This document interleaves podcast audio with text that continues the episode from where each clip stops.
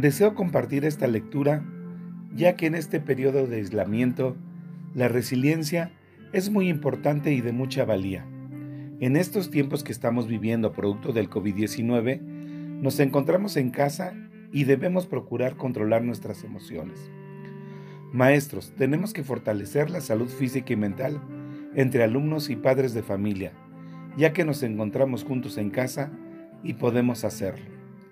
En esta ocasión, el psicólogo estadounidense Daniel Goleman nos recomienda lo siguiente. La resiliencia es la clave en estos momentos.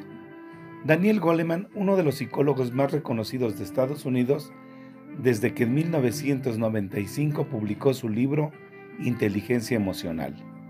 Practicó con sus hijos y ahora repite con sus nietos, pero esta vez no pudo hacerlo abrazando a los niños como hubiese querido. No le quedó otra que leerles y mostrarles los dibujos del libro a través de la pantalla de su computadora. Ellos están confinados en la casa de sus padres y él en la suya. Están en cuarentena preventiva como gran parte de la población mundial, producto de la alarma causada por el coronavirus. La distancia social que se recomienda y a veces se obliga para, frenar el avance del virus es un tema que preocupa a Goleman como psicólogo, porque sabe que nuestro cerebro está hecho para conectar con otros y si no lo hace puede deprimirse. Estar aislados nos hace mal y desafía nuestra salud mental. La distancia social se nos ha impuesto. ¿Será peor que quienes están solos o para quienes están en familia? Los que están en familia la pueden sobrellevar más fácil, pueden buscar caminos para la paz y pensar, estamos en esto juntos. Ellos tienen más contacto con otras personas, cosa que por sí sola es un gran recurso para enfrentar un problema como el que estamos viviendo. Si las peleas son muchas, puedes hacer el esfuerzo de pensar en lo que te gusta de la otra persona, en lo que le agradeces, para dejar de enfocarte en lo que no te gusta. En cambio, la gente que está sola puede pasar tiempos más duros quedándose en casa. Es importante que hagan más contacto con su gente del que hacen normalmente. Esto les ayudará. En estos tiempos en los que el COVID-19 está desafiando nuestra salud física y mental, ¿qué herramientas de la inteligencia emocional pueden ayudar a sobrellevar mejor la pandemia? Hay dos. La resiliencia es la clave, porque te ayuda a recuperarte pronto de algo que te preocupa y te pone en un estado en el que puedes tomar mejores decisiones. Pero lo primero es aprender a manejar tus propias reacciones emocionales frente a esta situación. No ayuda a estar simplemente asustado, no ayuda a estar en pánico.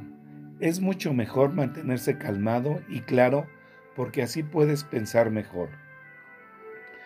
Goleman explica que en caso del coronavirus, el potencial de preocupaciones y desafíos que plantea es infinito.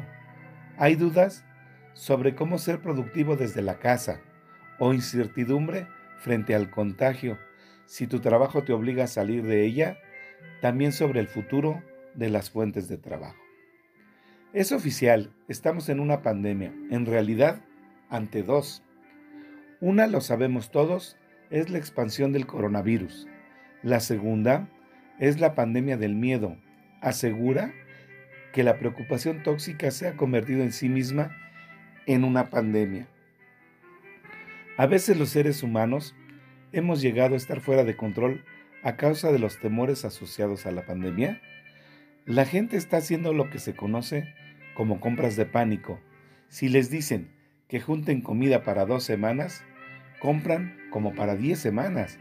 Esto ocurre cuando la gente está aterrorizada. Cuando mencionas la posibilidad de la muerte, tiende a disminuir la preocupación por otras personas y te lleva a enfocarte en ti mismo.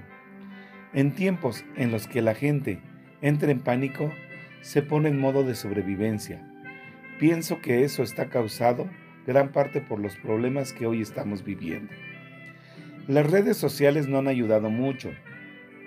Se ve ahí mucha desinformación, pero también emociones desbordadas, textos irreflexivos que solo aumentan el temor y la ansiedad.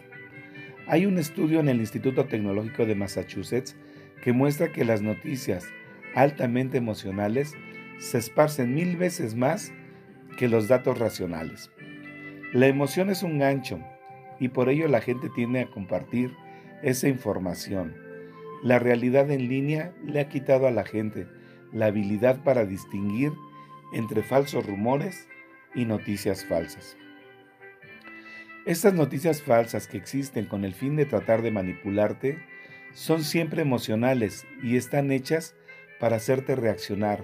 Y esa es otra razón por la cual la inteligencia emocional es hoy tan importante. Te hace ver esa historia, ese blog o lo que sea y no sobre reaccionar. Resetear la mente. Lo más importante es saber que podemos evitar que los temores a contagiarse, a perder el trabajo, a tener que cerrar una empresa, nos paralicen y bloqueen nuestro raciocinio. El psicólogo asegura que por más que el mecanismo del miedo se active a partir de sistemas ancestrales anidados en nuestra amígdala, que no podemos controlar, sí podemos elegir actuar positivamente. Mecanismos simples como la meditación y ejercicios de respiración pueden ser de gran ayuda para resetear la mente y ayudarla a desprenderse de los pensamientos negativos. Debemos entrenar lo que se conoce como control cognitivo, algo que la simple meditación aumenta. Se trata de la habilidad para mantener el foco en lo que es importante en cada momento, ignorando distracciones. Eso lo que te permite agrandar la distancia entre el impulso y la acción, base de la madurez. Hay muchas maneras de enseñarlo, pero necesitas enseñarlo una y otra vez. Cada vez que le dices a tu hijo que puede jugar con su computadora, pero debe hacer sus tareas primero, le enseñas control cognitivo. El cultivo racional y, premeditado de la empatía también debería ser reforzado en estos momentos en los que la humanidad está siendo puesta a prueba, simplemente hablar sobre la situación de otros puede ser de gran ayuda. Se ha visto a muchos jóvenes que insisten en salir a las calles, pese a que se les ha advertido que podían contagiar y contagiarse con otros. La gente más joven tiende a pensar que los riesgos no se aplican a ellos. Lo siniestro de este virus es justamente que puedes verte y sentirte muy bien y aún así contagiar a otros. Estos jóvenes deberían saberlo y protegerse a sí mismos y a otros, quedándose en casa. Advierte que, junto con insistir en la comunicación de esto por todos los medios posibles. El ejemplo de los adultos es la manera más eficiente de enseñar empatía. ¿Qué consejo le darías a los líderes que hoy están enfrentando esta pandemia que trae problemas no solo de salud, sino también económicos y sociales? Es muy importante que los líderes sean capaces de moderar las emociones del resto, siendo calmados y claros. No deben tomar decisiones rápidas basadas en emociones, sino sobrepesarlas. Deben mostrarse preocupados por los demás y tomar las decisiones que sean las mejores para sus comunidades. Es muy importante que los líderes tengan inteligencia emocional para que se reproduzca a partir de su ejemplo. Los líderes están actuando con inteligencia emocional. Donald Trump ha cometido muchos errores. Una de las grandes equivocaciones que un líder político puede cometer es ignorar la realidad de este virus por razones políticas. Eso pasa en Estados Unidos y dilató la respuesta tremendamente. La inteligencia emocional es muy individual. Es una combinación de genética, crianza y cultura. Lo bueno es que puede ser mejorada en cualquier etapa de, la de tu vida. ¿Mejorar nuestra inteligencia emocional es un desafío para el mundo de hoy?